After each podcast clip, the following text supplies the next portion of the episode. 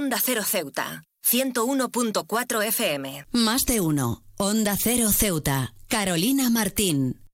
Este fin de semana se ha conmemorado el Día Europeo de la Protección de Datos, una jornada que nos invita a reflexionar sobre la importancia de salvaguardar uno de los pilares fundamentales de nuestra era digital, la privacidad. En un mundo cada vez más interconectado donde la información fluye a velocidades vertiginosas, la protección de datos se convierte en un desafío crucial para preservar nuestros derechos fundamentales. La Unión Europea ha liderado el camino en la promoción y fortalecimiento de medidas que garanticen la privacidad de sus ciudadanos el Reglamento General de Protección de Datos, GDPR por sus siglas en inglés, implementado en 2018, ha establecido un estándar robusto y comprensivo para la protección de datos personales. Este marco normativo no solo ha impactado a los ciudadanos europeos, sino que ha influido en la forma en que las empresas y organizaciones a nivel global abordan la privacidad. En este contexto, es imperativo reflexionar sobre los desafíos y avances en la protección de datos. La tecnología avanza a pasos agigantados y con ello surgen nuevos retos que demandan respuestas ágiles y efectivas. La recopilación masiva de datos, el análisis predictivo y la inteligencia artificial plantean cuestionamientos éticos y legales que deben ser abordados con responsabilidad. La privacidad no es solo un derecho, sino también un pilar fundamental para la construcción de una sociedad democrática y justa. El respeto por la privacidad no solo protege a los individuos de intrusiones indebidas, sino que también fomenta la confianza en las instituciones y en el uso responsable de la tecnología. En este día instamos a los ciudadanos a ser conscientes de sus derechos y a exigir transparencia en el manejo de sus datos personales. A su vez, exhortamos a las empresas y organizaciones a asumir su responsabilidad ética en la gestión de la información que les es confiada. La protección de datos no debe ser vista como una barrera, sino como un pilar que fortalece la relación entre individuos y la tecnología. En un mundo donde la información es un recurso valioso, su gestión responsable es la clave para construir un futuro digital, ético y sostenible.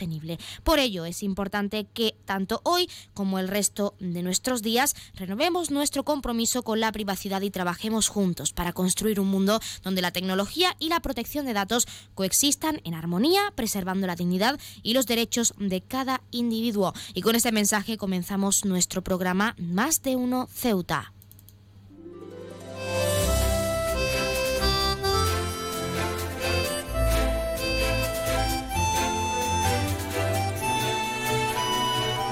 Buenas tardes. Arrancamos el programa de este lunes 29 de enero y lo hacemos hablando de la protección de datos y de la necesidad de fomentarla para garantizar un acceso a Internet seguro para todos y todas. Nosotros arrancamos ya con una nueva edición de nuestro Más de Uno Ceuta. Vamos a desconectar como cada día por un rato con un programa que viene cargado de temas interesantes.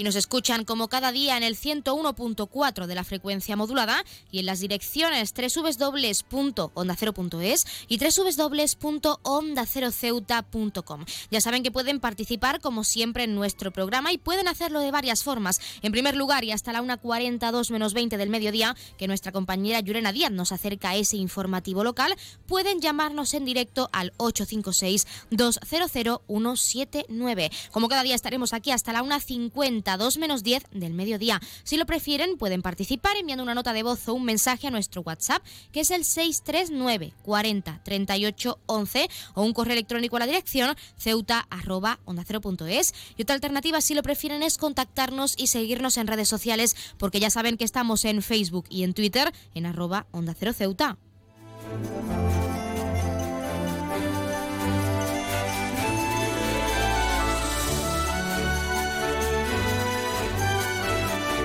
Pueden contarnos si creen que se debería reforzar la seguridad en Internet o incluso si la protección de datos les da esa seguridad para navegar con total normalidad por cualquier página web. Ya saben que también pueden participar para felicitar a un ser querido que cumpla años, dedicarle una canción o incluso pedirnos su tema favorito porque como ya saben queremos escucharles con nuevas canciones, géneros musicales, experiencias, recetas, anécdotas, todo ello queremos que nos hagan partícipes de su vida diaria aquí en nuestro espacio, que nos pidan cualquier tema musical para que suene unos minutos, para que nos cuenten lo que sea. Así que ya saben que pueden llamarnos y hacernos partícipes de todo lo que quieran contarnos de su día a día.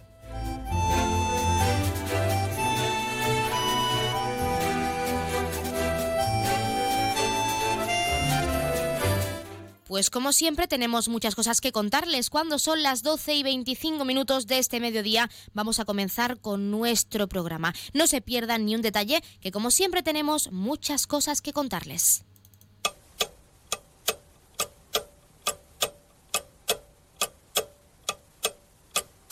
Y en primer lugar, y como es costumbre, arrancamos conociendo la última hora. La Policía Nacional ha anunciado que colaborará con la escolta prestada a los autobuses que cubren, entre otras, la línea 8 del Príncipe en nuestra ciudad autónoma, reforzando, según asegura la Jefatura Superior de Policía, sobre todo los servicios del fin de semana y con el objetivo final o con la finalidad de que tanto los trabajadores como los usuarios se sientan seguros.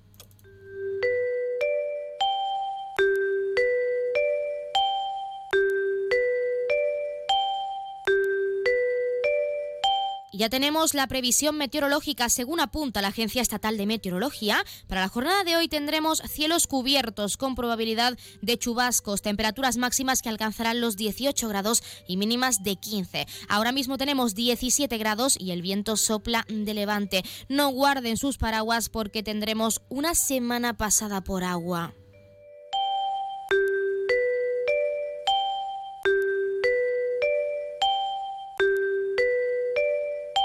Como siempre, también queremos acercarles la noticia curiosa del día. El popular usuario estadounidense arroba Joey Manarino US ha sorprendido a muchos usuarios en las redes sociales al mostrar el desayuno que está tomando a diario desde hace nueve días en Italia y asegurar que, pese a ello, ha perdido peso desde que está en Europa. He estado desayunando esto todas las mañanas en Italia durante aproximadamente nueve días y he perdido tres libras, dice junto a una foto en la que se ve un café y un gran donut azucarado. La comida en Estados Unidos es simplemente veneno, remata el usuario, cuyo mensaje los 66.000 me gusta en dos días ha conseguido. Entre las reacciones, el comentario más repetido es el siguiente, ¿cómo tienes que desayunar de normal como para bajar más de un kilo a base de donuts? Otros usuarios han puesto el foco en otro lado. Imagínate ir al país más maravilloso en cuanto a comida, pero simplemente tomarte un café sin sabor y un donut industrial todos los días. Y otro se pregunta, ¿qué desayunaba? ¿Cecina con manteca? La verdad es que ha suscitado bastante interés y curiosidad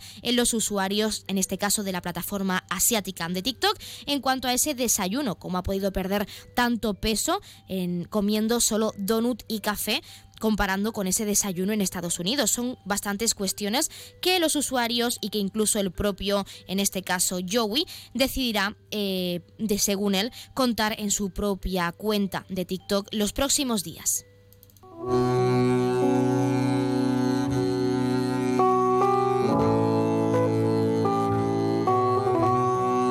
Pasamos a conocer la agenda cultural. Continúan a la venta las entradas para ver el próximo 17 de febrero a partir de las 7 y media de la tarde en nuestro Teatro Auditorio el último proyecto escénico de la actriz y monologuista canaria Antonia San Juan. Entrevista con mi hija Mari, una crítica feroz hacia el, patriarcado. Ya saben que pueden adquirir las entradas tanto de forma presencial en la taquilla del teatro como a través de la página web www.ceuta.es por precios que oscilan en este caso entre los 3 y 10 euros en función también del lugar del teatro en el que se elijan las localidades. Y recordarles que el Museo del Rebellín acoge, en este caso hasta el próximo 4 de febrero, la exposición de Proy, Los Elementales. Se puede visitar según el horario de apertura. También hasta el próximo 7 de abril acogerá la muestra Arqueología y Vida Cotidiana en la Almina de Ceuta, siglos XVIII y XIX. En este caso se puede visitar de martes a sábado de 10 a 2 y de 5 a 8 de la tarde y domingos y festivos de, de 11 de la mañana a 2 del mediodía.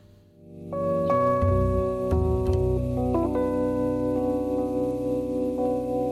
Como es costumbre también contarles qué ocurrió un día como hoy. En 1886, Carl Benz patenta el automóvil con motor a gasolina. En 1916, París es bombardeada por primera vez por cepelines alemanes durante la Primera Guerra Mundial. En 1942 se firma el protocolo de Río de Janeiro, por el que se da por finalizada la guerra entre Perú y Ecuador. Y en 2015, Malasia declara oficialmente como desaparecido el vuelo de Malasia Airlines MH370, dando por desgracia por muertos a sus ocupantes.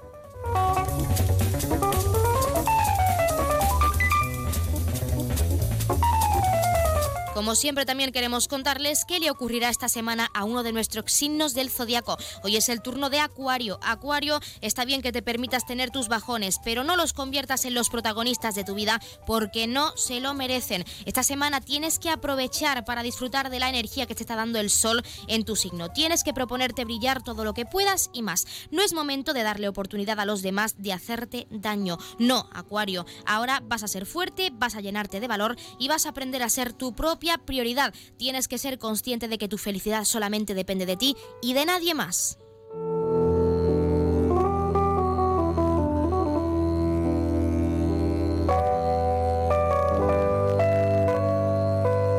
Cada vez más jóvenes sufren ciberacoso, una problemática a veces invisible y que puede perjudicar la salud mental y física de la víctima. Nos lo contaba Albert Flexas, coautor de un estudio del Observatorio de la Fundación La Caixa, al que por supuesto vamos a escuchar. No se pierdan ni un detalle educar a, las personas en general, a las familias, mm, para que también puedan ah, enfrentar y educar a su vez a, los más peques ah, en el uso de estas tecnologías, así como también en la confianza para, para contar a las personas que, que, nos pueden ayudar eh, en que nos está sucediendo casos así.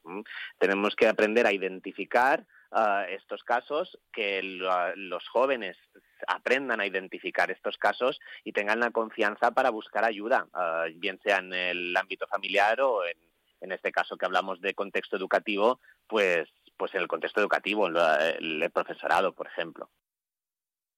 Pues cuando son las 12 y 31 minutos, casi 32 de este mediodía, y como han escuchado al propio Albert Flexas, la importancia de seguir educando en esas nuevas tecnologías, sobre todo al entorno familiar, para evitar este tipo de casos de ciberacoso, vamos a entrar de lleno ahora sí en nuestros contenidos y entrevistas. Como cada día tenemos mucho que contarles, tienen mucho que conocer, así que no se lo pierdan, que arrancamos ya con nuestro Más de Uno Ceuta.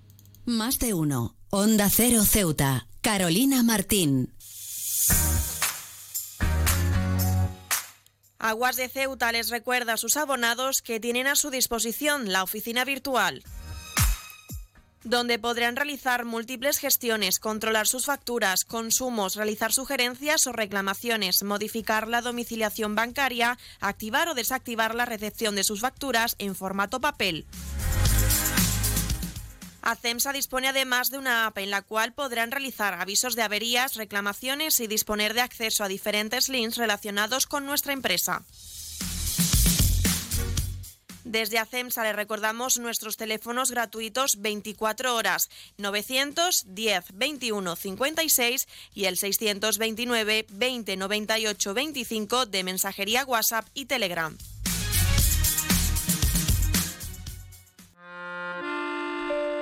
Si eres de los que se duermen con las noticias, aquí eso de despertar interés se nos da bien. Nos acompaña Pedro Sánchez. He tratado siempre de, cumplir con mi palabra. ¿Y por qué nos ha mentido tanto entonces, presidente? Señor Núñez Feijóo, buenos días. ¿Está usted insinuando que la dirección de correos ha tenido algún interés en que no se repartieran a tiempo los votos por correo? Pocos se atreven a preguntar lo que todos queremos saber, pero en Onda Cero contamos con más de uno. Si escuchar lo mismo de siempre te cansa, despiértate con Alsina. Más de uno con Carlos Alsina. De lunes a viernes desde las 6 y siempre que quieras en la web y en la app. Onda Cero, tu radio. Onda Agraria, agricultura, pesca, ganadería, mercados. Aquí empezamos Onda Agraria, una hora recorriendo con todos vosotros el campo español. Resolver consultas, dudas de ámbito legal o ámbito administrativo que nos envían los oyentes. Cuéntenos un poquito esa aceituna, cómo se traduce luego en el aceite, qué tipo de aceite nos da. La voz del campo. Para los amantes de la cerveza, la posibilidad de que no haya lúpulo, pues hace que se nos pongan los pelos de punta. Cuéntanos, como ya saben nuestros oyentes, la climatología es una de las Onda Agraria, Pablo Rodríguez Pinilla y Soledad de Juan. Sábados y domingos a las 6 de la mañana y siempre que quieras en la web y en la app de Onda Cero. Te mereces esta radio. Onda Cero, tu radio. Belmóvil cumple 25 años gracias a vosotros. A todos los clientes que han confiado en nosotros. Experiencia, atención, surtido y servicio. Son los valores que hemos adquirido estos años. Las mejores marcas, los precios más baratos y el asesoramiento más profesional en Belmóvel. 25 aniversario de Belmóvel en calle Fernández número 4. Belmóvel, la tienda de tus sueños. Onda Cero Ceuta, 101.4 FM.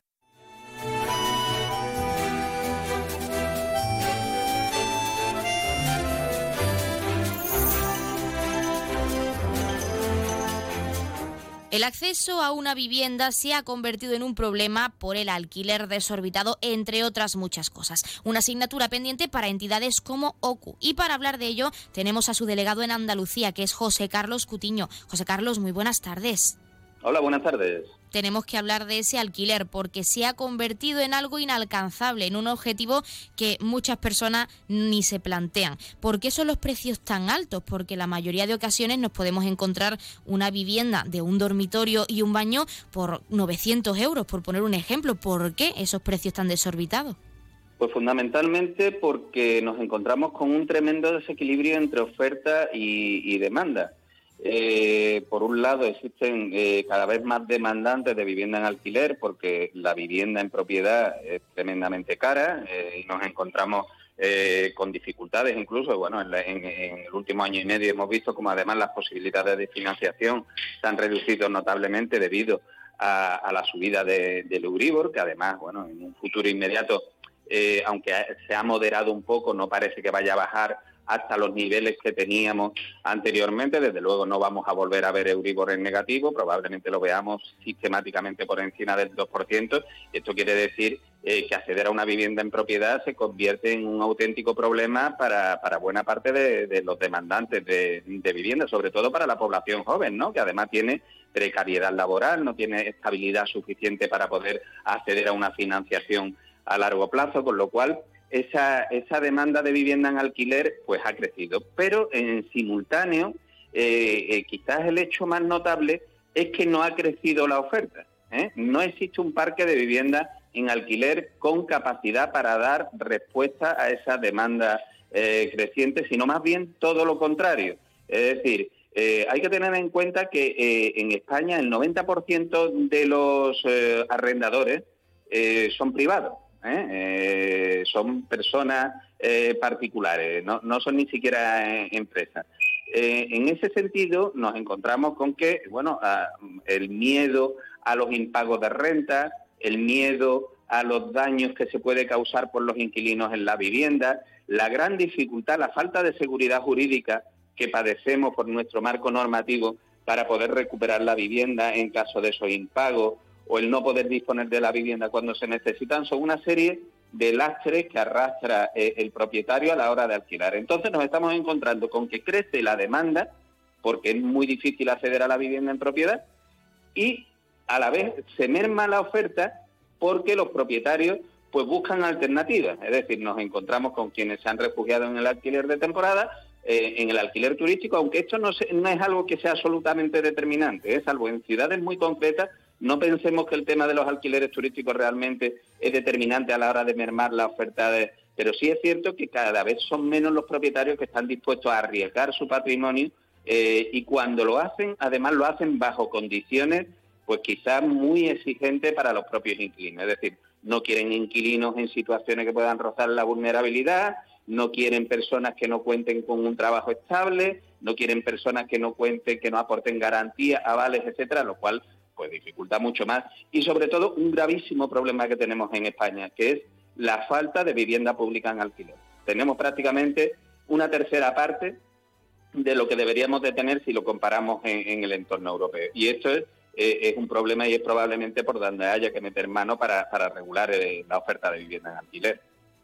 José Carlos, como tú mismo nos has comentado, los jóvenes suelen ser los más perjudicados porque a veces ni aun teniendo un trabajo estable pueden conseguir una hipoteca o un alquiler decente. ¿Cómo les puede perjudicar a su salud emocional, sobre todo, y ya que muchas veces se desaniman porque no pueden encontrar un hogar al que llamar suyo y poder independizarse? Pues evidentemente eh, emocionalmente supone un gran lastre, pero es que vitalmente está suponiendo ya un inconveniente eh, muy importante. Hace poco se hacían públicas las cifras de los menores de, de 30 años que habían conseguido emanciparse y son cifras mínimas, es decir, prácticamente dos terceras partes eh, de, jóvenes que ya han pasado los 30 años siguen viviendo en casa de sus padres. Eso les impide eh, formar una familia, impide, está retrasando cada vez más las edades a las que se tienen hijos y otra de las consecuencias es que cada vez vemos en menos niños, tenemos una población más envejecida porque evidentemente la posibilidad de formar un hogar, de formar una familia bajo cualquiera de sus formatos, la posibilidad de, tener hijos es cada vez más más importante. Eh, eh, de nuestra reciente encuesta, además, se deduce eh, que la mayor parte de estos arrendatarios tienen que dedicar más de un 30% de sus ingresos al pago de la vivienda y de los suministros, etcétera, de los, de los gastos ligados a la vivienda. Esto deja muy poco margen realmente para poder vivir con cierta solvencia y esto al final se, se trasluce en, en, una forma de vivir y se está traduciendo y está teniendo su proyección hacia la propia evolución demográfica eh, de, nuestra, de nuestra sociedad. Eh, con lo cual, evidentemente, el problema de la vivienda es un problema que trasciende mucho más allá eh, del mero hecho de poder disponer de una vivienda con mayores o menores calidades bajo una fórmula o bajo otra, es que realmente está afectando a la propia composición de, de nuestra sociedad y, y, desde luego, tiene una incidencia demográfica muy importante. ¿Cuáles son las soluciones que se han puesto o que se deberían poner sobre la mesa para abordar ese problema del acceso a la vivienda, tanto a nivel gubernamental como comunitario? Pues mira, fundamentalmente nosotros entendemos que la solución al problema de vivienda viene fundamentalmente por el alquiler. La, eh, el tema de acceder a la propiedad, bueno, pues el mercado está como está y más allá de tratar de aliviar la situación de los deudores hipotecarios, bueno, pues el mercado de la vivienda históricamente tiende, tiende al alza y, las medidas para regularlo han servido de poco. Pero es verdad eh, que para fomentar el alquiler, nosotros lo primero que pedimos es un plan a largo plazo realista de inversión en vivienda pública alquilada. Nosotros entendemos que habría que incorporar al menos 600.000 viviendas públicas en España en régimen de alquiler para que tuviera un impacto estable en un parque donde hay casi 3 millones de viviendas alquiladas a día de hoy. Esto sería fundamental. Aparte hay que dar mayor seguridad a los arrendadores particulares. Ahora mismo eh, el alquilar a familias vulnerables puede suponer que en caso de impago tardemos año y medio en recuperar esa vivienda y no sabemos cómo la vamos a recuperar. Esto quiere decir que eso retrae a los arrendadores y quita más vivienda y hay que ofrecer seguridad para que la oferta particular también se incremente. Eh, las medidas de, control sobre la renta o la suspensión de procedimientos de desahucio deben de ser excepcionales y para circunstancias, digamos, extraordinarias. Como se han adoptado en la última ley del derecho a la vivienda de manera generalizada, suelen ser contraproducentes y tener un efecto contrario al que se persigue. Habría además que revisar los programas de ayuda al alquiler para saber exactamente cómo incentivarlo, porque a veces las subvenciones al alquiler lo que provoca son nuevos incrementos de precio porque los inquilinos tienen mayor capacidad, con lo cual esto habría eh, que, revisarlo y dotar los servicios sociales necesarios para acompañar a los hogares más vulnerables para que no todos sean medidas eh, puramente económicas. Y desde luego eh, otro tipo de políticas, como pueden ser eh, favorecer la, descentralización de los centros de trabajo, buscar una utilización más equilibrada y sostenible del territorio, porque en el fondo en España hay grandes superficies de, territorio que están, eh, están deshabitadas y donde la vivienda puede ser incluso muy barata y, están vacías. En España hay más de 3 millones de, de viviendas desocupadas, pero no están donde se necesita para tener acceso a un centro de trabajo en unas condiciones de transporte eh, medio dignas y que realmente permitan llevar una vida eh, sostenible, ¿no? Y luego, bueno, a los arrendadores y a los propietarios, pues también habrá que buscar eh, mm, eh, fórmulas para estimularlo, favorecer la, contratación de seguros de impago, establecer formularios de contratos equilibrados eh, que, no sean leoninos para los inquilinos, que no generen esas tensiones. Y desde luego lo que así habría que, crear es una mentalidad de, oye, si tienes un buen inquilino, trata de favorecer su continuidad, que a veces por elevar la renta, por cambiar el contrato, mm, se buscan otro inquilino y vienen luego los problemas. Con lo cual, bueno, todo esto forma parte de un corolario eh, de medidas que podrían servir para estimular de alguna manera la formación de ese parque que a día de hoy demanda nuestra sociedad. Pues nosotros nos quedamos con esas posibles soluciones que las administraciones y también los caseros deberían recoger para seguir fomentando esa vivienda accesible para los jóvenes y para los no tan jóvenes. Y José Carlos Cutiño, queremos agradecerte que nos hayas dado unos minutos en nuestro programa para hablar de este problema que perjudica a toda la sociedad actualmente. Muchísimas gracias. Gracias a vosotras, un placer.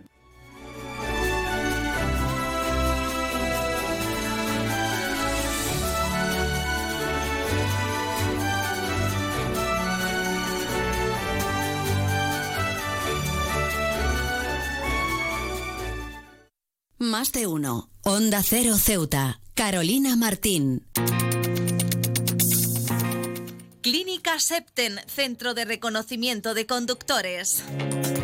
Promoción especial, reconocimiento médico para obtención por primera vez de permisos de conducción, antes 25 euros y ahora 15 euros.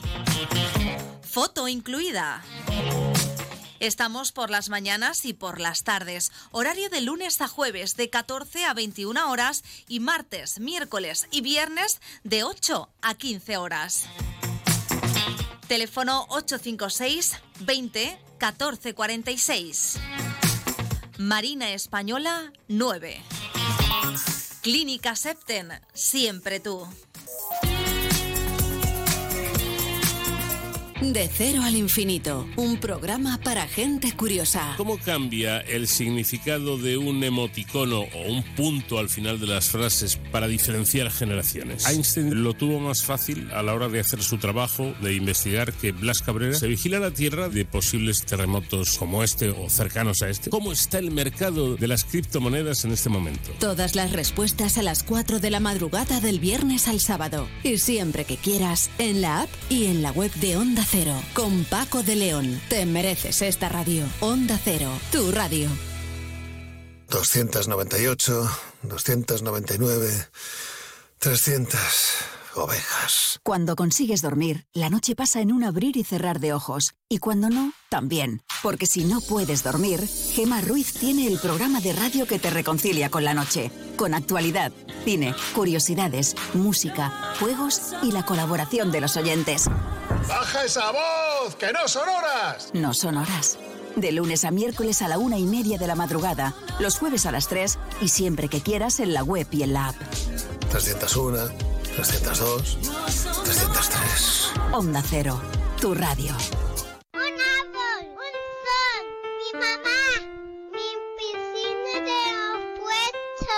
Ahora los impuestos son cosa de niños. Servicios Tributarios de Ceuta se lo pone muy fácil. A partir de ahora podrá pagar sus impuestos a través de la página web tributosceuta.org. Solo necesitará una tarjeta de crédito y la carta de pago que recibió por correo y con un solo clic se ahorrará tiempo, colas y desplazamientos. Recuerde tributosceuta.org. Servicios Tributarios de Ceuta, Ciudad de Ceuta. Nuevo horario de caja de 8 de la mañana a 2 de la tarde. Onda Cero Ceuta. 101.4 FM.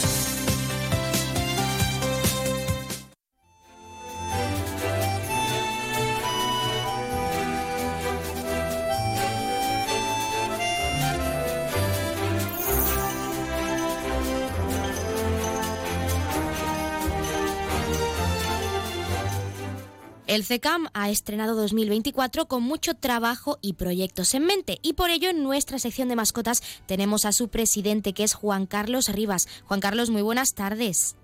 Hola, buenas tardes.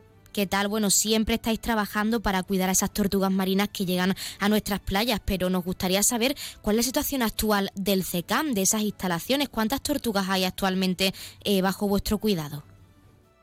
Ahora mismo tenemos, bueno, eh, primero hacer un inciso, ¿eh? nosotros seguimos reivindicando un local en condiciones de siempre, no lo tenemos todavía conseguido, y estamos en un local cedido por la empresa Centosur. ¿eh? Ahora mismo tenemos dos tortugas de 2023, están con nosotros de hace dos meses, no, tres meses. Una que vino muy, muy, muy mal, porque flotaba por la ingesta de plástico, le pasó un barco por encima, no se podía manejar, eh, nada más que flotaba y tal, y ahora ya se hunde, come sola, pero tiene un problema de las aletas de atrás no las mueve. Entonces es una tortuga que, está condenada pues, a estar en un estanque o a estar en un sitio mejor, pero al mar no la podemos soltar porque no creo que se recupere, a lo mejor a los años. Pero nosotros no podemos en nuestras instalaciones y estamos en contacto con Ministerio, con Oceanográfico, con, varias con varias entidades para a ver si la podemos trasladar y por lo menos que tenga mejor vida. Y la otra, pues le falta una letra atrás, también tiene un pequeño golpe, pero esta sí se va recuperando ya, ya ha cogido flotabilidad suya, negativa, positiva, y yo creo que poco la echaremos. Y ahora mismo, precisamente, estábamos de una tortuga que apareció ayer cadáver, muy, muy, muy fresca, flotando, y ha venido la recogida de animales para llevársela. Es de este año. Y en el año este que entra, pues seguir luchando por un local y las expectativas que tenemos, pues es seguir haciendo nuestra labor en Almadraba, Liberación y lo que nos prepare el 2024. Mucha concienciación en los colegios y charlas y, y cositas de esas, ¿eh? para que la gente y sobre todo los chavalitos que sean conscientes de lo que es el plástico a estos animales bueno, a todos los animales en sí, marinos y terrestres. Antes de incidir, Juan Carlos, en esas reivindicaciones que vais a seguir llevando a cabo o vais a seguir poniendo sobre la mesa este 2024, queremos hablar de un caso especial con el que cerrabais 2023, que es el caso de la tortuga Luna, si no me equivoco con el nombre. Nos gustaría saber un poco más de ella, cuál es, cuál es su situación actualmente. Ahora mismo eh, sería la tortuga luna o Irlanda. Luna, en este caso. La luna es esta, la que está, la que vino herida, está aquí en esa situación. También hablando de la tortuga Irlanda, Juan Carlos, ya que nos lo has mencionado, Está en Mauritania. Esa es una que le pusimos un dispositivo, un dispositivo GPS y ahora está por Mauritania, frente, casi frente de eh, Cabo Verde, pero en la parte de eh, metida en el continente africano. Tenemos que hablar de eso precisamente porque sí que es verdad que siempre a todas las tortugas que termináis de cuidar en vuestras instalaciones y que soltáis para que sean libres de nuevo y puedan hacer su vida, les implantáis ese pequeño chip para poder hacer un seguimiento y comprobar su estado de salud. Nos gustaría hablar un poco de, ese proceso de seguimiento, de ese chip que se le coloca a estas tortugas porque es algo bastante interesante. ¿Cómo se suele colocar este dispositivo y cómo se suele realizar ese seguimiento también? Bueno, eh, corregí un poquito lo de a todas, porque a todas es imposible. Cada aparato de eso vale casi 6.000 euros. Es un dispositivo vía satélite, ¿eh? GPS, y cada vez que sale a respirar o a solearse, lo coge el satélite. Entonces, se pone a las tortugas de más interés. Este, la tortuga más interés, por ejemplo, la Irlanda es una tortuga verde, ¿eh? de gran tamaño, y estaba con huevos. Y entonces le pusimos el aparato. ¿Cómo se hace? Pues es pegarle con resina y con fibra y con una especial un, una antena ¿eh? en el caparazón arriba que cada vez que sale, pues vía satélite, el satélite por un programa de ordenador va cruzando y va dando su posición. ¿eh? Al día dan dos posiciones.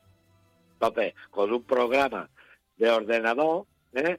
Agros, eh, pues la hacemos el seguimiento. Toda la mañana entramos, miramos y hoy sigue. Ahí lleva en esa zona, esta lleva en esa zona, eh, lleva pues casi 10 días.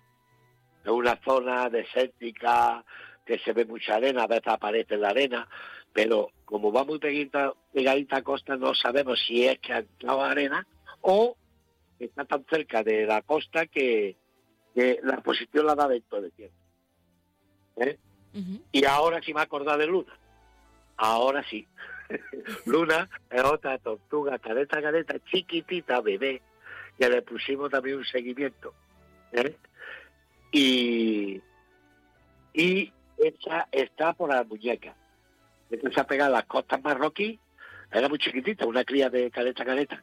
Y está en la costa, hasta por la costa de Marruecos, por Albucema y tal, y luego cruzó y se puso por las muñecas, y ahora está por ahí, dando señales. Ujú. Bueno, Juan Carlos. tenemos, tenemos dos lunas. También sabemos, de hecho, que este 2024 ha empezado con muchas entidades y asociaciones pues interesadas en visitaros y conocer vuestro día a día y el trabajo que realizáis. ¿Qué supone para vosotros el poder ayudar o el poder educar a estas personas, a estas entidades y a todo aquel que se interesa en la importancia que tiene cuidar a nuestras especies marinas? Primero, la satisfacción de ver a los chavalitos, ¿eh? las caras que ponen cuando ven la- estos animales. ¿eh? Por ejemplo, hace dos días estuvieron el domingo, ayer, sábado domingo, estuvieron los scouts, críos, ¿eh? chiquititos, y cuando entraron y vieron las tortugas, y vieron lo que expulsaban, ¿eh? los tapones de botella de plástico, las bolsas, fliparon los pobres chiquillos se le veía una cara, ¿eh? y luego otro colegio, Lope de Vega, anteriormente igual. Vinieron unos 30 alumnos, pequeñitos, ¿eh? y los scouts fueron unos 15. ¿eh? Y, lo que lo primero es la cara que ponen todos. Cuando ven eso, cuando ven el animal, no se esperan. Porque vamos a ver una tortuga, ya no se creen, pues, la típica tortuga de mascota, ¿no? Y cuando la ven, que ya empiezan a hacernos miles de preguntas, pero yo no sé qué imaginación tienen estos chiquillos. Es increíble. Y, ahí es cuando empezamos a decirle, pues lo primero que tienen que hacer es eh, concienciarlos con el plástico. ¿eh? La puedo yo cuando voy a la playa, pues recojo el plástico. Yo cuando voy nunca lo tiro. Mi papá me dice que está al pomo. Y, digo, pues eso es lo que tenéis que hacer. Lo segundo que le damos la conciencia es que cuando ven un animal de esto en tierra o algo vivo, que no se le pueda agobiar, que no se pueda hacer fotos con ellos subir encima, que lo primero que tienen que hacer concienciar es avisar 112. El 112, que es el que nos avisa a nosotros, o avisa al que tenga que avisar, en esos aspectos. Pero realmente el trato con ellos es encantador. Yo creo que muchas veces seguimos por eso, por la educación que le damos y por la satisfacción que, que vemos a estos chiquitos y la gente que viene a visitarla cuando ve la labor que hacemos. Juan Carlos, pues nosotros nos alegramos de eso y como siempre animamos a todas las entidades y a todo aquel que quiera a contactar con vosotros para ayudaros y para conoceros un poco más. También, como siempre, estaremos muy pendientes de esa mejora en las instalaciones del CECAM, una reivindicación esencial que lleváis llevando o que lleváis poniendo sobre la mesa desde hace bastante tiempo y queremos agradecerte que nos hayas dado unos minutos en nuestra sección de mascotas y en nuestro programa para hablarnos de este 2024 y de todo el trabajo que realizáis y tenéis por delante. Muchas gracias. Gracias a vosotros por habernos dedicado estos minutos y nada, aquí estamos para ayudar y servir en todo lo que podamos.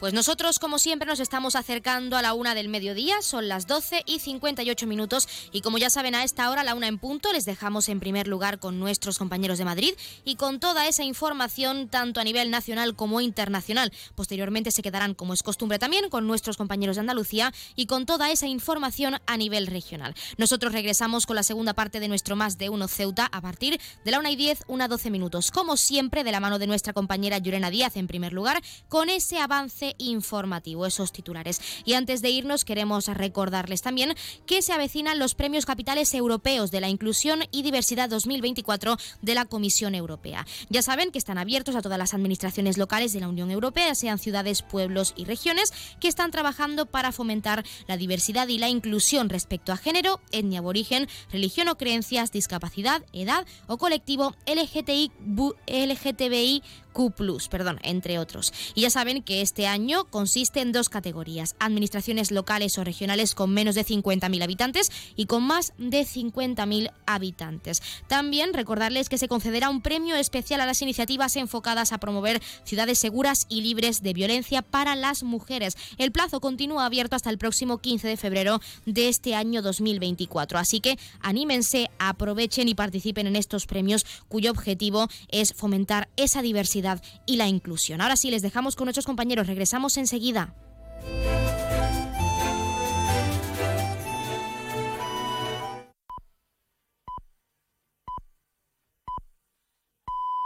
Es la una de la tarde, mediodía en Canarias.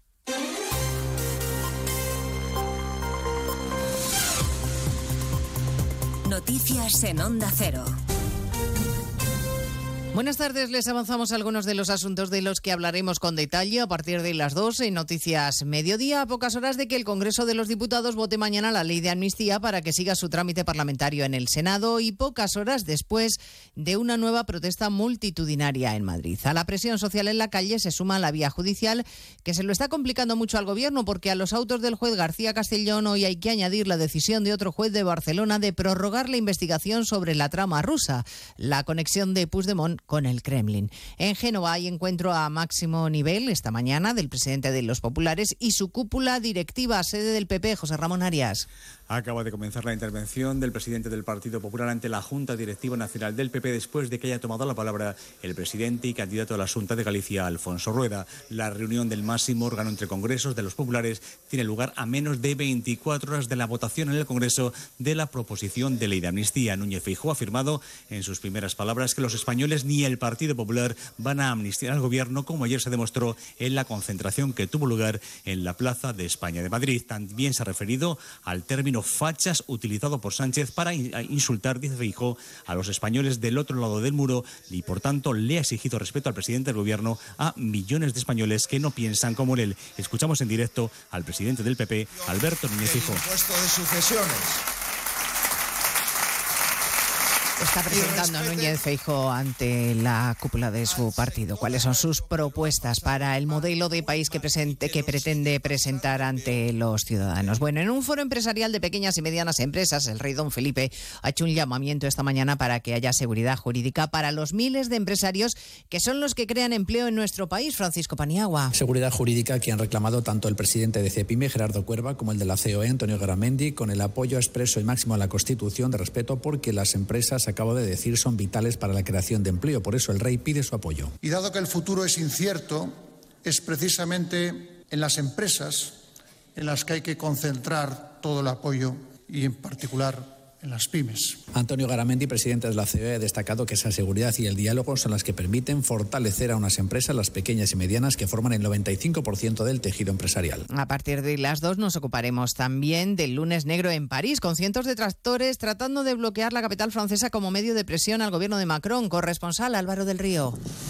Entre 1.500 y 2.000 tractores marchan a esta hora hacia París, ralentizando el tráfico en muchas autovías de acceso a la capital, con la intención de bloquear completamente la circulación en esos ocho puntos y establecer un cerco a la ciudad a partir de las 2 de la tarde. Y dicen que por tiempo indefinido hasta que el gobierno galo acceda a hacer más concesiones, medidas, por ejemplo, para que se les respete un precio justo a sus producciones o contra la competencia desleal que dicen sufrir. Otra caravana de tractores desde el sur tiene previsto bloquear mañana el mercado central de París donde ya hay un importante dispositivo policial. La Comisión Europea ya ha pedido explicaciones a Francia de qué está sucediendo. Les contaremos cómo afectan estas protestas a los cerca de 20.000 camioneros españoles que cada día cruzan la frontera y que recuerdan con enfado que no hay competencia desleal alguna porque en Europa hay política agraria común.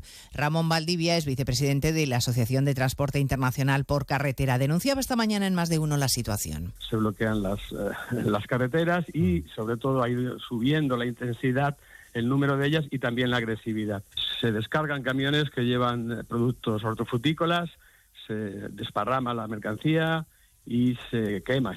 Siguen sumándose países que anuncian que suspenden su ayuda al, foro, al Fondo de Naciones Unidas para los Refugiados Palestinos tras conocerse la supuesta implicación de varios trabajadores en los ataques de Hamas.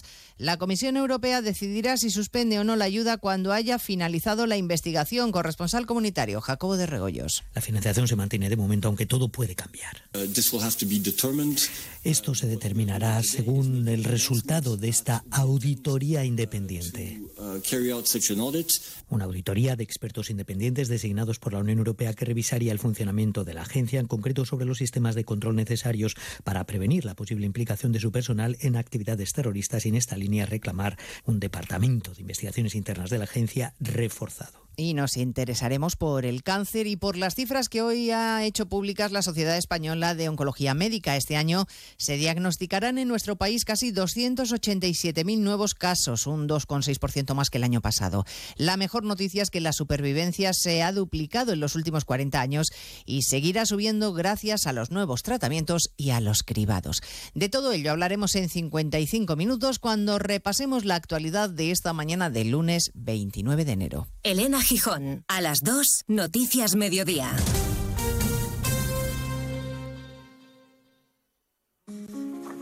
Mucha gente medita para dormir. A otros les recomiendan leer para conciliar el sueño. Nosotros queremos ser sinceros contigo. Si lo que quieres es dormir, escuchar Radio Estadio Noche no ayuda. ¿Qué le vamos a hacer? Es imposible pegar ojo, porque es imposible despegar la oreja. Disfruta sin descanso de la mejor actualidad deportiva y los debates más encendidos con Rocío Martínez y Edu Pidal. Cada noche a las once y media y siempre que quieras en la web y en la app. Onda Cero, tu radio.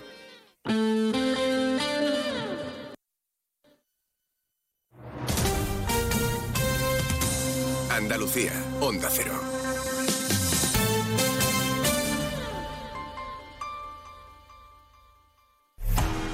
Muchos tipos de energía, pero hay una que hace que todo avance, creando oportunidades de futuro, impulsando una industria verde, potenciando el desarrollo sostenible y generando bienestar. Una energía que lucha contra el cambio climático y respeta el medio ambiente. Descubre, conoce, aprende y disfruta de todo lo que las energías renovables pueden hacer por ti. Y haz brillar tu energía.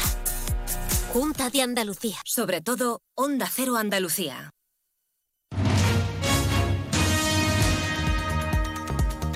En Onda Cero, Noticias de Andalucía. Jaime Castilla. Buenas tardes, hacemos a esta hora un repaso de la actualidad de Andalucía de este lunes 29 de enero y comenzamos con la aprobación por parte del Consejo de Gobierno de la Junta de Andalucía del cuarto decreto de sequía. Tiene un presupuesto de 200 millones de euros para obras hidráulicas de los cuales 50 millones irán destinados a ayudas directas a agricultores y ganaderos. También aprueba el Consejo el decreto de regulación de pisos turísticos que deja en manos de los ayuntamientos la posibilidad de limitar y legislar sobre esta materia. En lo judicial, hoy ha comenzado en la Audiencia Provincial de Sevilla el juicio contra la antigua cúpula directiva del sindicato UGT en Andalucía, la que acusa de fraude de cerca de 41 millones de euros de dinero público que fue usado para gastos propios supuestamente en vez de para la formación de parados, que era su destino. La Fiscalía pide penas de hasta siete años de cárcel y fianzas millonarias para los acusados, entre los que está su antiguo secretario general. La defensa de los acusados ha pedido suspender el juicio porque considera que las pruebas fueron obtenidas de forma ilícita. En Algeciras, la Policía Nacional ha desarticulado una organización criminal dedicada a las estafas por Internet. Hay nueve detenidos. Onda Cero Cádiz, Carmen Paul. Los detenidos supuestamente realizaban ofertas fraudulentas a través de una aplicación de compra y venta de segunda mano por Internet. Más de 100 personas han caído en esta trampa con un perjuicio económico total de más de 63.000 euros. Seguimos ahora con el repaso de la actualidad del resto de provincias y lo hacemos por Almería. En Almería, el transporte de hortalizas a Europa se ha visto afectado los últimos días por la huelga de agricultores en Francia. Al parecer, la protesta de agricultores allí se desinfla ahora, pero de momento continúan al menos unos 40 bloqueos. Desde Almería se pide unidad al sector. En Ceuta, la Policía Nacional escoltará el recorrido de algunas líneas del servicio urbano de autobuses tras los últimos lanzamientos de piedras a estos vehículos. La ciudad ha establecido un dispositivo para apoyar el control que ya viene realizando la policía local durante los fines de semana y es que contará ahora con el refuerzo de los agentes de la Nacional. En Córdoba, guardias civiles del Grupo Especial de Actividades Subacuáticas vuelven a la base militar de Cerro Muriano para continuar con la investigación sobre la muerte de un soldado y un cabo el pasado 21 de diciembre. Los agentes comprobarán la flotabilidad de las mochilas que cargaban los militares que participaban en las maniobras y recabarán otros datos sobre el cruce del lago.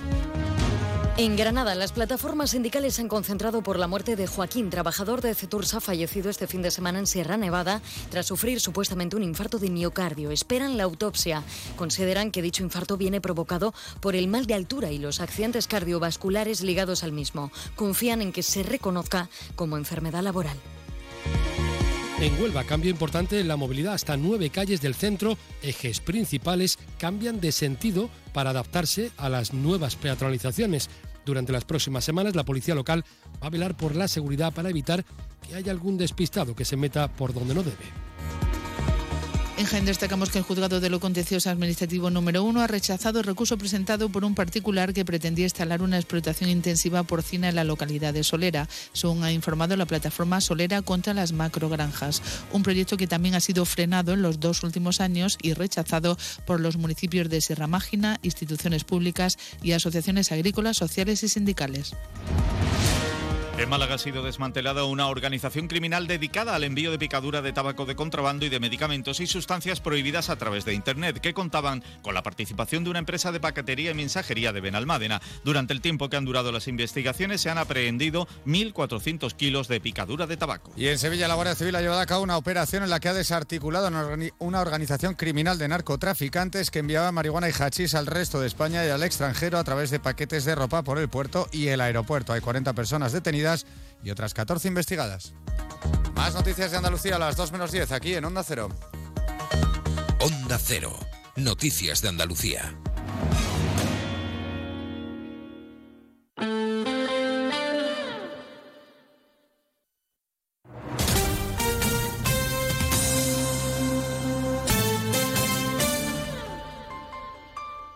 Onda Cero Ceuta, 101.4 FM. Más de uno. Onda Cero Ceuta. Carolina Martín.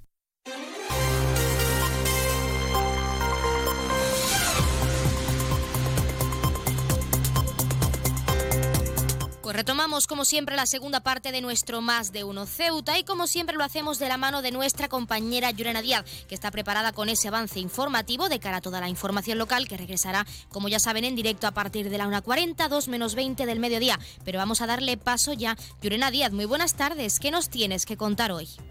Muy buenas tardes. Pues en la jornada de hoy analizaremos la valoración por el consejero de Turismo Nicolás Echi tras la celebración de esa Feria Internacional del Turismo donde Ceuta ha participado y ha calificado de muy positiva tras el gran número de reuniones y contactos que ha tenido durante esa edición. También repasaremos las diferentes propuestas que las diferentes formaciones políticas celebrarán mañana a la Asamblea de Ceuta porque se va a celebrar el pleno resolutivo del mes de enero. También contarles en otro orden de asuntos que Vox ha celebrado este fin de semana la Asamblea General Extraordinaria celebrada en Madrid y donde han reelegido a Santiago Abascal como presidente nacional de la formación.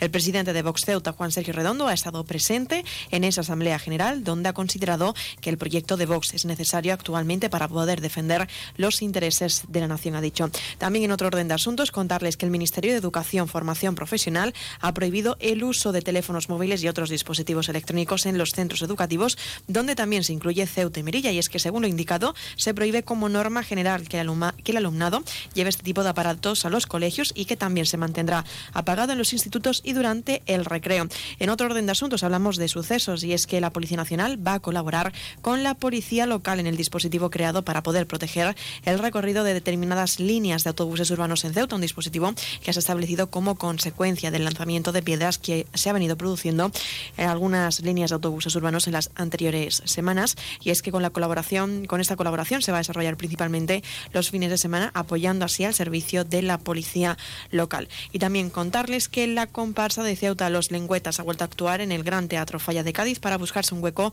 entre los puestos de las semifinales del concurso oficial de agrupaciones del carnaval. Recuerden que esto tan solo ha sido un avance informativo y que repasaremos estos y otros asuntos más a partir de las 2 menos 20 en nuestro informativo del mediodía. No se lo pierdan.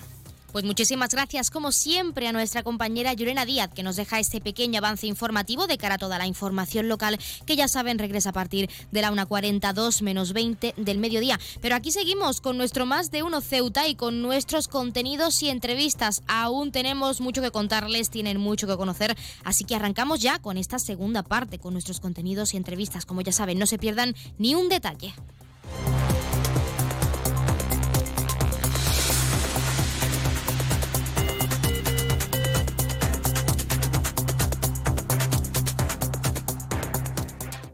Más de uno. Onda Cero Ceuta. Carolina Martín.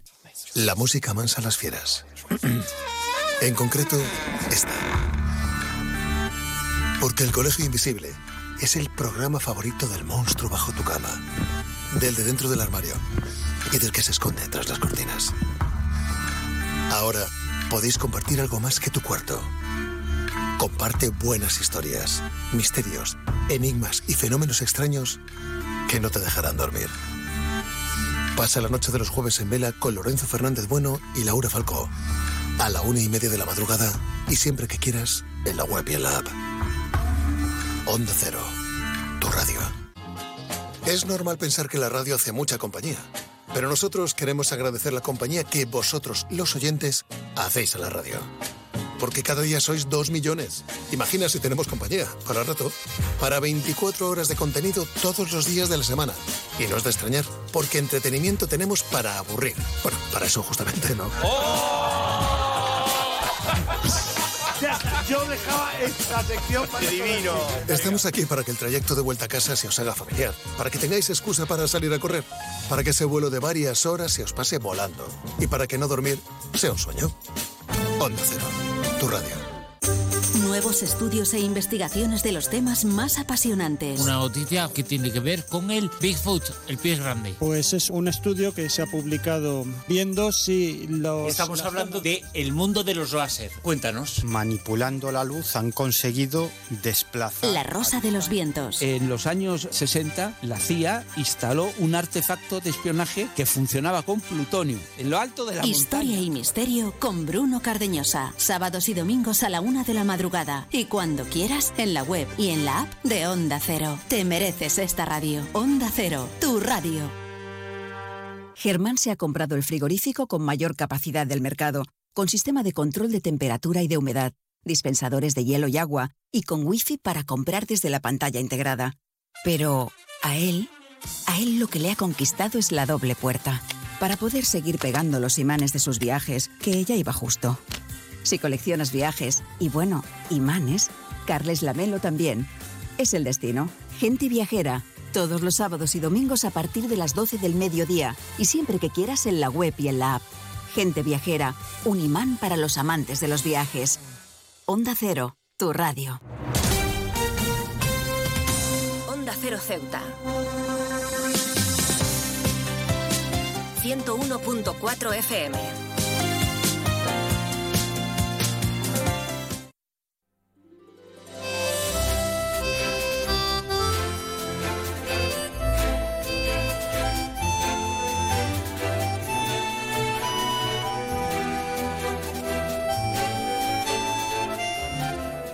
La clínica de logopedia Lucía Hoyos Castillo ha abierto sus puertas en nuestra ciudad autónoma, en Ceuta. Y para conocer un poco más de su trabajo, tenemos a la propia Lucía Hoyos con nosotros. Lucía, muy buenas tardes.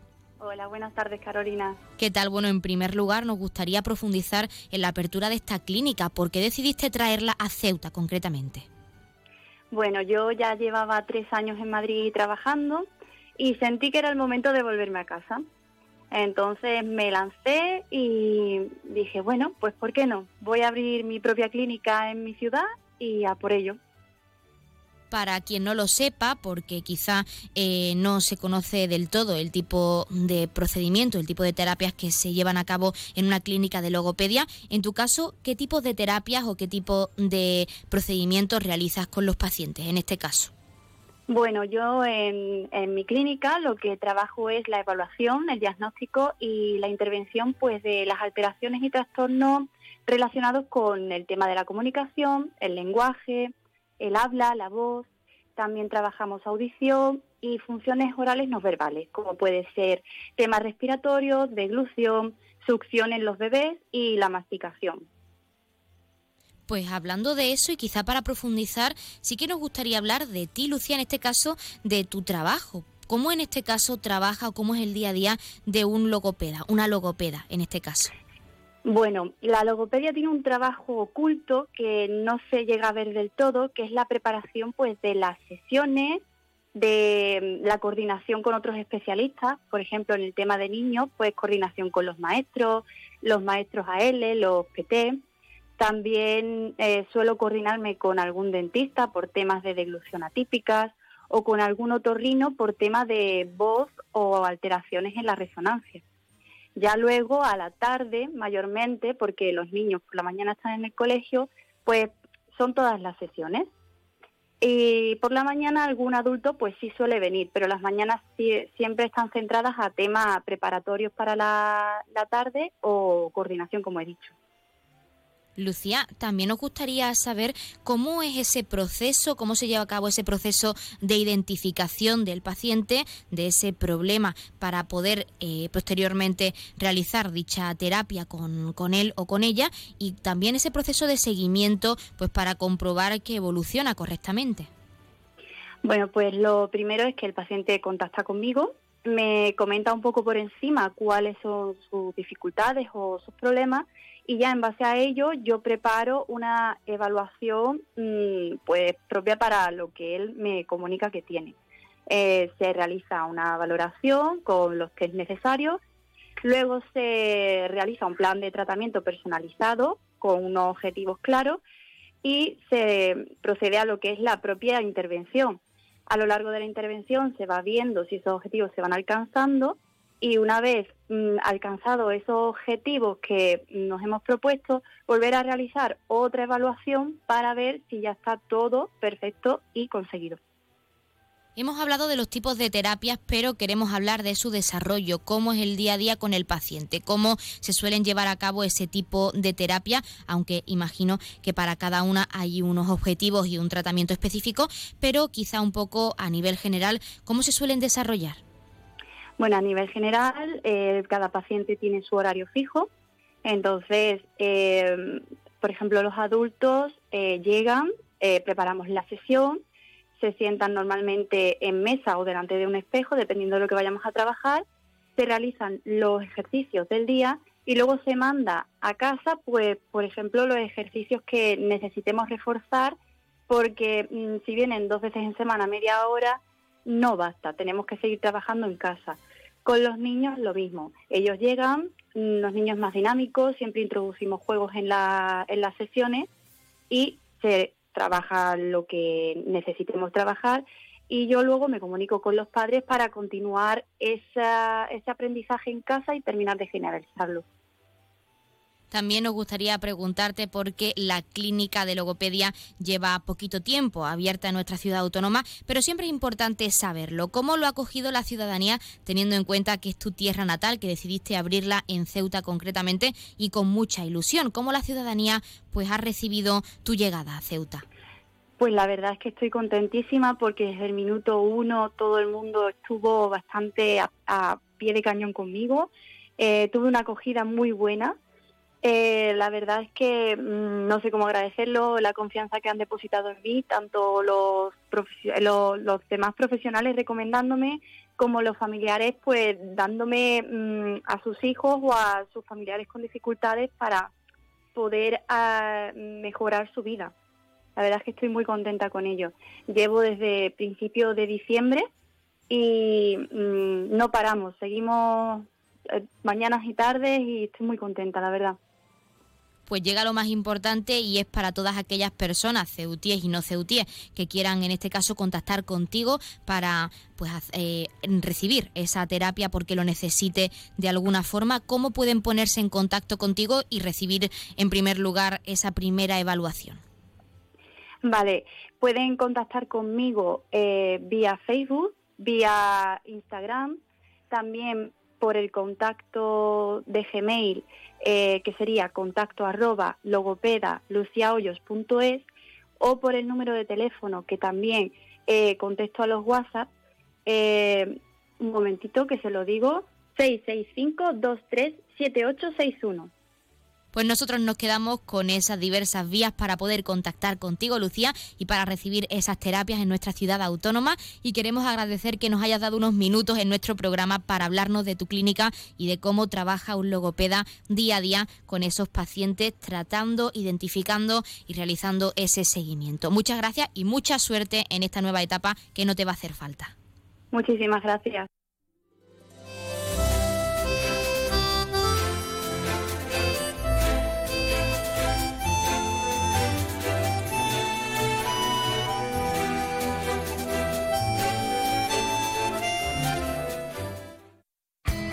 En CESIF, la Central Sindical Independiente y de Funcionarios, todo lo que hacemos es gracias a ti.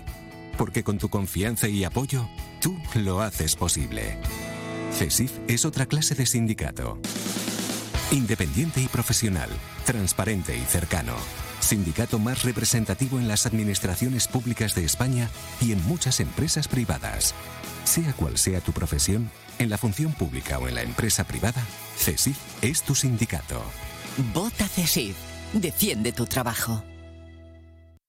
Pues como siempre han escuchado las palabras del sindicato CESIF y uno de nuestros colaboradores y como siempre ya tenemos al otro lado del teléfono a esa asamblea territorial de Cruz Roja con ese sorteo en directo como cada día en nuestro programa. Así que no les hagamos perder el tiempo y vamos a darles paso ya. Asamblea Territorial de Cruz Roja, muy buenas tardes. Buenas tardes. A continuación les ofrecemos el sorteo correspondiente al día de hoy, 29 de enero.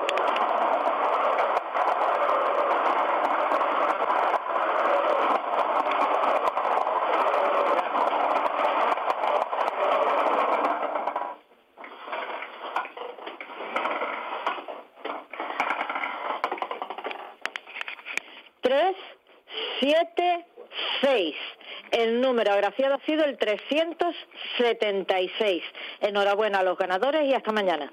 Pues hasta mañana a la Asamblea Territorial de Cruz Roja y como siempre muchísimas gracias por participar en nuestro programa y ofrecernos ese sorteo en directo. Y enhorabuena a todos los premiados y premiadas que como cada día esperamos hayan recibido esa gran noticia con nosotros y que no hayan sido pocos. Como siempre queremos recordarles en primer lugar el número agraciado de hoy que ha sido el 376 376 popularmente conocido como el agua. 376 el agua. Y ahora sí pasamos a conocer en primer lugar también los números de interés, ya saben que el 112 es para emergencias, 016 lucha contra el maltrato, el 900 018 018 para el acoso escolar. Y el 024 el teléfono de atención a conductas suicidas. Y si quieren contratar un servicio de taxi, ya saben que en nuestra hermosa ciudad en Ceuta contamos con dos empresas. Autotaxi es la primera con el 856 925 225 y también tenemos Radio Taxi con tres números de teléfono. 956 51 54 06 956 51 54 07 y el nuevo número de teléfono añadido a su página web, el más reciente, 956 51 54 08. También, como siempre, queremos acercarles esas farmacias de guardia para hoy disponibles lunes 29 de enero. Horario diurno tendremos la farmacia Zurita en la calle Beatriz de Silva número 5 en el local 6 y también la farmacia Lobato en la avenida Ejército Español número 10. Y en horario nocturno, como siempre, tendremos esa farmacia de confianza disponible, la farmacia Puya, situada, como ya saben, en la calle Teniente Coronel Gautier número 10 en la barriada de San José. Como siempre, les hemos acercado esos números de interés y esas farmacias de guardia y como es costumbre también vamos a dejarles con algo de música para que desconecten unos minutos para que estén tranquilos y regresamos enseguida con la recta final de nuestro más de uno Ceuta. Pero antes de dejarles con música, recordar que hasta la 1.40, 2 menos 20 del mediodía, que nuestra compañera Llorena Díaz toma los mandos de la emisora con ese informativo local, pueden llamarnos al 856-200-179. Ya saben que queremos escucharles con canciones, con géneros musicales, con sorpresas para felicitar el cumpleaños a un familiar o para un aniversario con su pareja, un día especial, un momento especial, un recuerdo especial, todo especial. Con nosotros siempre es especial y queremos que así sea, que nos hagan partícipes de su vida diaria. Así que anímense y llámenos hasta esa hora, 1.40, 2 menos 20. Ahora sí, les dejamos con algo de música. Regresamos enseguida, no se vayan.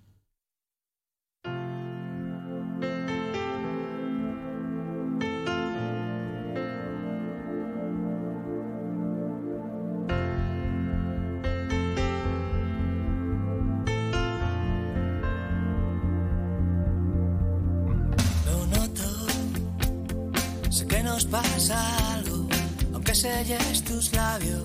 De mal rollito entre los dos lo noto. Tú siempre estás cansada y nunca dices nada. Pero sé que no estoy loco y lo noto. Me está matando poco a poco y lo noto. Lo noto. Me lo dicen tus ojos y esos besos tan flojos un sabor amargo y roto. Aunque tú me lo niegues, no queda más que nieve. Donde hubo calor y yo lo noto.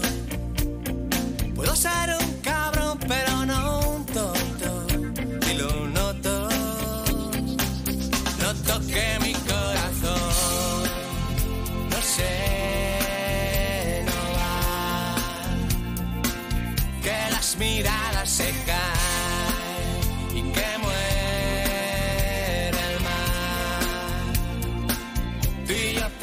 tenemos que hablar porque ya se va acabando el aire entre nosotros. Y lo noto. Más de uno. Onda Cero Ceuta. Carolina Martín. Los fines de semana cuidamos de nuestras mascotas con Carlos Rodríguez. Vamos con las consultas, ya sabéis que nos las podéis mandar de cualquier tipo, de cualquier animal y ya está. Cuando el perro se anima mucho, el cachorro lo persigue y hasta le muerde en el costado y ya le ha arrancado pelo. ¿Qué tengo que hacer con eso? ¿Por qué el gato mete los juguetes en el bebedero? ¿Qué le Sí, pasa a este sí. gato? Como el perro y el gato. Cuidaros mucho y como siempre, sois la caña de España. Sábados a las 3, domingos a las 2 y media de la tarde y siempre que quieras en la app y en la web de Onda Cero. Patrocinado por Menforsan, los especialistas en cuidados, higiene y cosmética natural para las mascotas. Te mereces esta radio. Onda Cero, tu radio. ¿Sabes qué hace más ilusión que un mini nuevo? Con su olor a nuevo, su brillo de nuevo y su mira mi mini nuevo. Un concesionario nuevo lleno de minis nuevos. Ven a Mini Borrás Motor, en Avenida España. Tu nuevo concesionario Mini en Ceuta. Con su olor a nuevo, su brillo nuevo. Onda Cero Ceuta. 101.4 FM.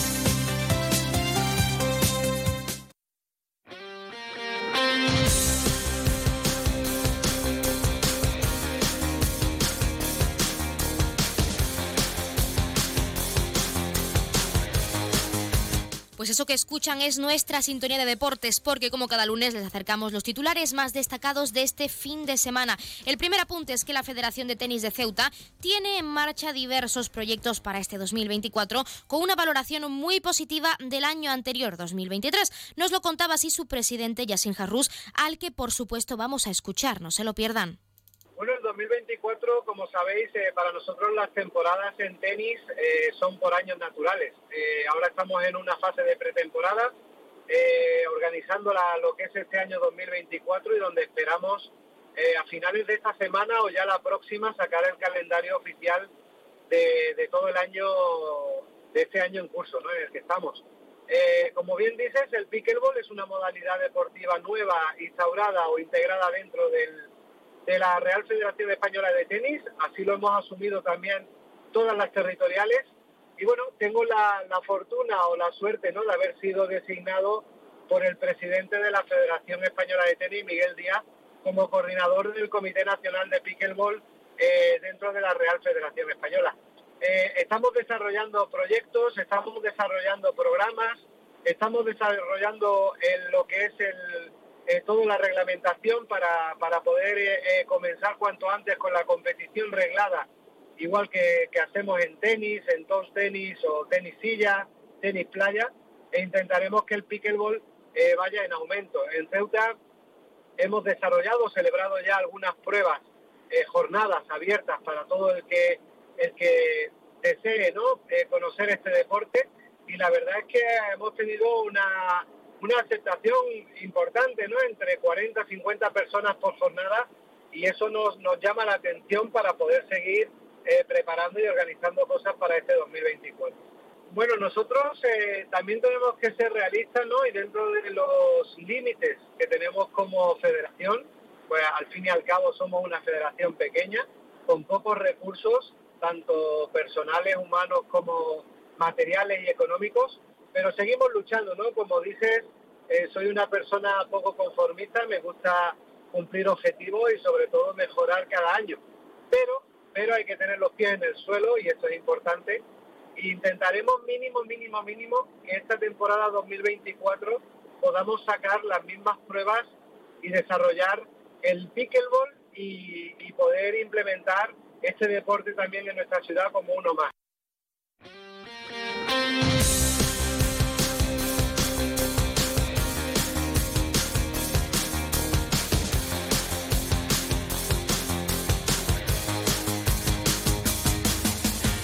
Pues seguimos con nuestros apuntes deportivos. Y es que el Camoens femenino ha goleado por 5 a 1 al Salesianos Puerto Llano. Victoria ante un rival directo en la lucha por entrar en las posiciones de playoff de ascenso.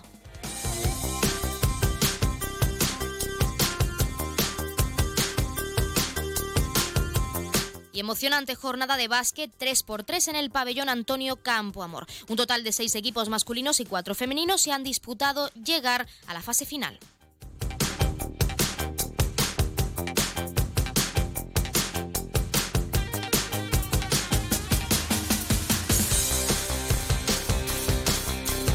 Y la agrupación deportiva Ceuta ha perdido el derby norteafricano por 2 a 0. El equipo de José Juan Romero se vio superado en todo momento por el Melilla, que se jugaba mucho. Los ceutíes apenas remataron entre los tres palos y sufrieron una derrota muy dura. De hecho, el propio entrenador de los blancos, José Juan Romero, aseguraba que el Melilla les ganaba en actitud y que por lo tanto la derrota, el resultado, no hay excusa para ello.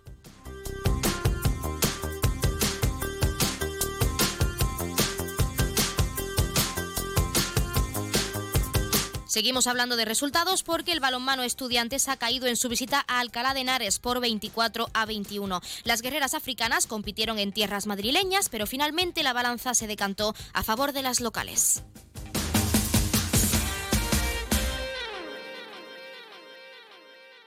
Por su parte, el Ceuta Emociona se impone en el inicio del Interclubs del Estrecho. Los ceutíes lograron el primer puesto en su categoría en la bahía de Algeciras.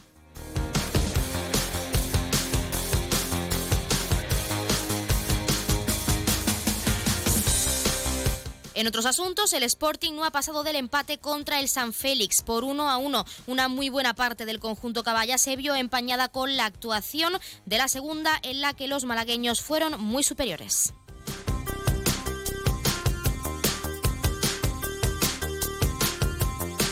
Y derrota también del Club Natación Caballa ante el Club Waterpolo Sevilla en el Diaflor. El cuadro de Peter Kubixko se vio superado por 11-12 tras un último parcial de locura.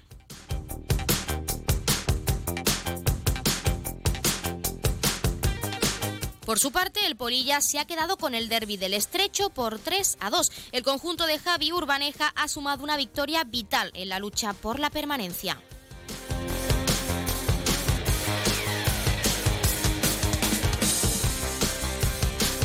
Y la agrupación deportiva Ceuta Femenino ha dejado escapar un 0 a 3 ante el Chiloeches. Las alcarreñas remontaron en el tramo final del partido y siguen en la zona alta.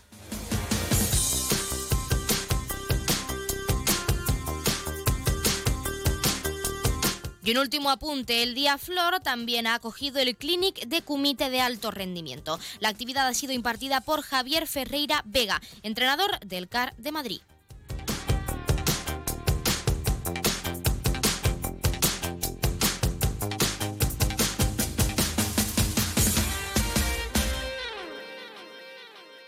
Pues con este último apunte deportivo, hasta aquí nuestro más de uno Ceuta de hoy, nuestros contenidos y entrevistas. Pero no se preocupen, que como siempre se quedan con algo de música y seguimos aquí hasta la 1.52 menos 10, porque en apenas unos minutos, a la 1.42 menos 20, nuestra compañera Llorena Díaz toma los mandos de esta emisora con toda esa información local, así que tienen mucho por conocer aún. Nosotros nos despedimos hasta mañana a las 12 y 20 del mediodía, que regresaremos con más contenidos y entrevistas en directo. Se quedan como siempre, con algo de música. Por nuestra parte, que pasen muy buena tarde y lo dicho, nos escuchamos mañana. No se pierda ni un detalle, que aún les queda la información local.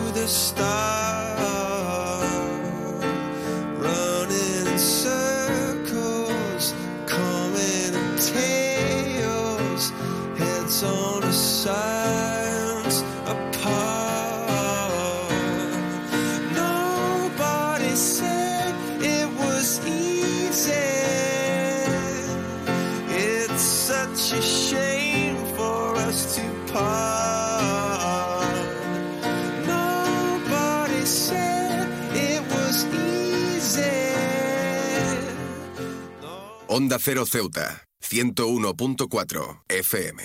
Noticias. Onda Cero Ceuta. Llurena Díaz. Muy buenas tardes, son las 2 menos 20 de este lunes 29 de enero. Llega la hora de noticias de nuestra ciudad. Es la hora de noticias en Onda Cero.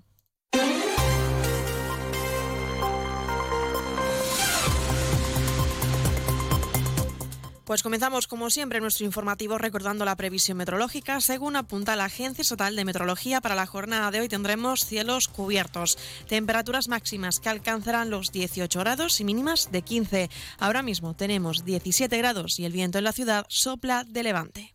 Servicios informativos en Onda Cero Ceuta. Pues entramos de lleno en nuestros contenidos y lo hacemos y los y lo hacemos hablando de la valoración que ha trasladado el consejero de Turismo Nicola Cesi, que ha puesto en valor el paso de Ceuta por la Feria Internacional del Turismo que cerraba este fin de semana esta edición. La valoración del consejero ha dicho de ser muy positiva debido al gran número de reuniones y contactos a las que a la que espera ha dicho que sea una realidad y quede reflejado en la cifra turística que registre nuestra ciudad. Interesantísimo, hemos trabajado muchísimo, hemos tenido muchísimas reuniones, encuentros con muchísimas empresas del sector, sea de crucero, que de turismo, que de turismo más, que de turismo deportivo. Eh, hemos cerrado varias, varias cosas interesantes para la ciudad y la valoración puede solo que ser positiva, porque todo ha sido perfecto, vamos, todo medido al segundo y no hemos parado en todos estos días y la verdad, aunque haya sido un palizón, es muy gratificante haber podido estar aquí y haber conseguido un montón de contactos eh, y sobre todo la imagen que se transmite de Ceuta, que es una imagen espectacular, gracias también a los stands que ha sido este año de verdad eh, muy, muy guapo. El miembro del Gobierno recordaba que la estrategia se ha basado en continuar fomentando el turismo deportivo, con especial énfasis en el sector del buceo, el turismo de crucero y el turismo mais, para atraer visitantes durante todo el año. La ayuda para el transporte de los barcos, del helicóptero, eh, hemos hecho mucho hincapié en el helicóptero, es gracias a esto que se- se- hemos- estamos desarrollando también con más facilidad la instalación de empresas de tecnológicas, de juego online. Entonces, además de las promociones, hemos también eh, apostado por eh, el turismo maíz junto con la Cámara de Comercio. Hemos tenido varias reuniones muy, muy importantes que traerán a Ceuta y se verán en los próximos meses. Y bueno, todo lo que tenemos, el turismo deportivo, seguimos apostando mucho porque hay una demanda impresionante. La Asamblea de Ceuta celebrará mañana el pleno resolutivo al mes de enero, donde las diferentes formaciones políticas elevarán sus propuestas. El Partido Socialista planteará en esta sesión la creación de un observatorio turístico, la revisión de las políticas sociales y la creación de un museo en recuerdo a los en recuerdo de los compatriotas, dicen, que sufrieron la persecución y violencia durante la guerra civil y la dictadura franquista. Escuchamos al secretario general del PSOE en Ceuta, Juan Gutiérrez. En estos años los socialistas hemos impulsado decididamente la recuperación de nuestra memoria histórica y las políticas públicas dirigidas a reconocer e intentar reparar a todas las víctimas. Pero en el Partido Socialista de Ceuta creemos necesario profundizar aún más en nuestra ciudad en el reconocimiento a los compatriotas que sufrieron la persecución y la violencia durante la guerra civil y la dictadura franquista, por la que propondremos en el Pleno de la Asamblea la creación de un museo que honre su memoria y nuestra democracia. Y Vox propondrá al Pleno eliminar la obligatoriedad de la cita previa para los servicios de atención al público, la realización de un estudio para conocer las tasas de riesgo de pobreza o cumplir con la Ley General de Subvenciones. La defiende así el líder de la formación, Juan Sergio Redondo. El objetivo es que se garantice en cualquier caso que todo ciudadano tenga la posibilidad de atención presencial y sin necesidad de cita previa. También instaremos al Gobierno a realizar un estudio encaminado a efectuar un análisis exhaustivo de las causas que se encuentran detrás de las tasas de riesgo de pobreza que presenta Ceuta y, en base a sus resultados, que elabore un plan urgente de medidas destinada a solventar esta situación. Y, por último, plantearemos en el Pleno una propuesta para instar al Ejecutivo local a cumplir con la Ley General de Subvenciones, priorizando como forma de concesión la tramitación mediante régimen de concurrencia competitiva frente a los métodos de concesión directa, especialmente la forma nominativa. Por otro lado, el Movimiento por la Dignidad de la Ciudadanía presentará en la Asamblea una propuesta para que la ciudad implante exámenes tipo test en los procesos selectivos para puestos de las categorías C1, C2 e inferiores. El diputado de la formación, Mohamed Duas, interpeló al Gobierno en la anterior sesión de control defendiendo que esta prueba resulta más objetiva, imparcial y segura.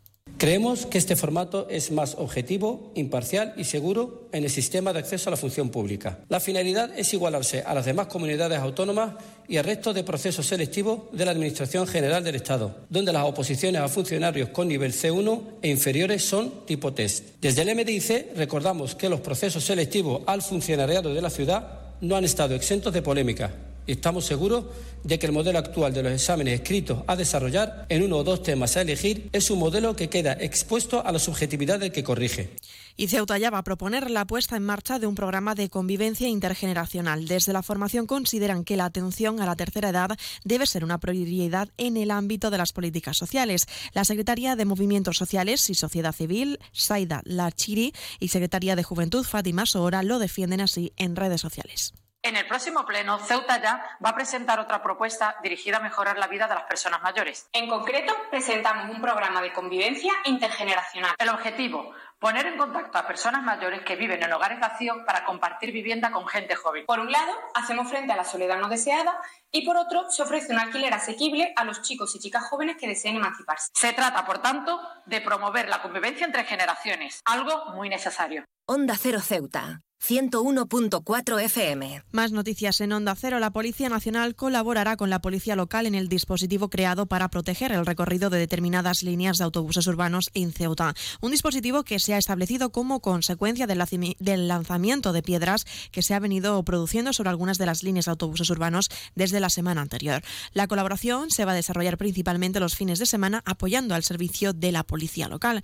Y hablando precisamente del servicio urbano de autobuses en otros asuntos, la ciudad se mantiene a la espera de conocer, tras cinco meses, el resultado del contraanálisis de sangre practicado al conductor del autobús urbano que quedó encajado en el mercado central. Tras el siniestro, el conductor dio positivo en consumo de cannabis en las pruebas que le practicó la policía local. El trabajador fue expeditado y apartado del servicio y continúa de baja médica. Y en otros asuntos, contarles que el Ministerio de Educación, Formación Profesional ha prohibido el uso de teléfonos móviles y otros dispositivos eléctricos en los centros educativos, incluidos también Ceuta y Melilla. Y según lo indicado, se prohíbe como norma general que el alumnado lleve este tipo de aparatos a los colegios, aunque se mantendrá apagado en los institutos y durante los recreos. Y un apunte más, la autoridad judicial ha dictado este fin de semana la puesta en libertad del detenido en un operativo de la policía local con más de una veintena de papelinas de sustancia que ahora debe ser analizada para verificar si se trataba de cocaína.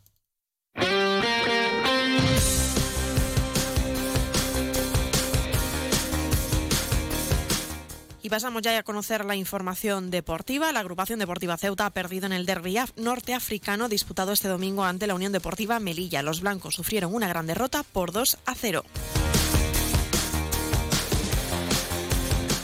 Y buenos resultados para el Camoens femenino que ha logrado una victoria por 5 a 1 frente al Salesianos Puerto Llano en el encuentro disputado en el Guillermo Molina. El equipo continuará luchando por estar entre los cuatro primeros clasificados para jugar el playoff de ascenso.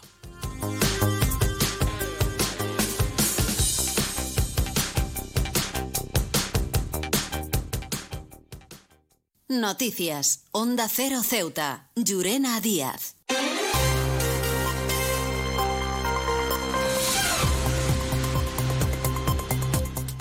Y de esta forma nos estamos acercando ya a las 2 menos 10 al final de nuestro informativo. Se quedan ahora con nuestros compañeros de Andalucía que se encargarán de acercarles toda la información a nivel regional. Y como saben, a partir de las 2 de la tarde, nuestros compañeros de Madrid les ofrecerán toda la actualidad a nivel nacional e internacional. Volvemos mañana, como siempre, a partir de las 8 y 20 de la mañana para contarles todo lo que suceda en, en nuestra ciudad durante las próximas horas. Aunque también aprovecho para recordarles que pueden seguir todas las noticias de Ceuta a través de nuestras redes sociales, tanto en Facebook como en Twitter en arroba onda cero Ceuta. También recordarles la previsión meteorológica que nos acompañará en el día de hoy. Tendremos cielos cubiertos, temperaturas máximas que alcanzarán los 18 grados y mínimas de 15. El viento en la ciudad sopla de levante. Esto ha sido todo. Me despido. Que pase muy buena tarde y hasta mañana.